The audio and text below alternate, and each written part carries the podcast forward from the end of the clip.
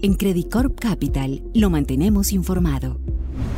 En el marco de la celebración del Día de Acción de Gracias en Estados Unidos, durante la semana anterior los mercados globales reportaron una disminución en los volúmenes de operación que contribuyó a que los referentes se mantuvieran estables en términos relativos. En este contexto, los principales índices de renta variable en el mundo presentaron avances modestos durante la semana, con excepción del índice de la bolsa china que reportó una contracción semanal de 0.4%. En el mercado de renta fija global se observaron modestos avances en las tasas de negociación en las principales curvas, en línea con lo observado en la referencia de los bonos del Tesoro,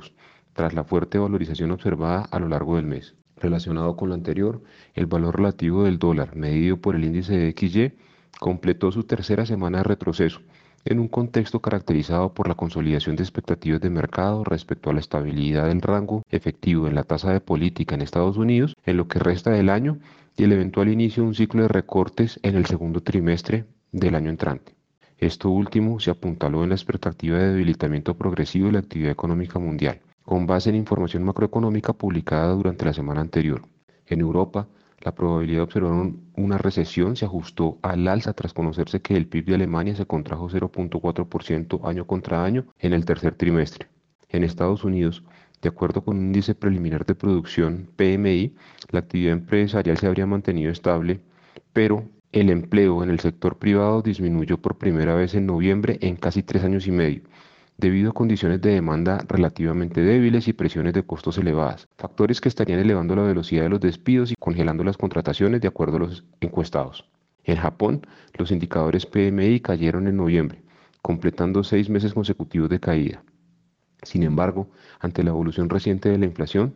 se siguen consolidando las expectativas de que el Banco Central de este país finalizaría su esquema de política monetaria ultralaxa tan pronto como en el segundo trimestre del año entrante, hecho que potencialmente reduciría la liquidez global. En este contexto y tras la pausa que supuso la celebración del Día de Acción de Gracias en los Estados Unidos, en la semana que se inicia los inversionistas enfrentarían una apretada agenda económica. En Estados Unidos se realizarían subastas de bonos del Tesoro,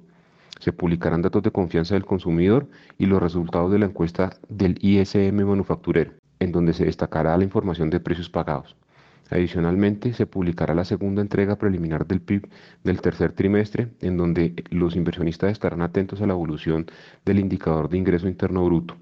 En Europa se publicarán encuestas de sentimiento de consumidores y empresas, así como los datos de inflación y desempleo. Por último, en China se darán a conocer indicadores de PMI.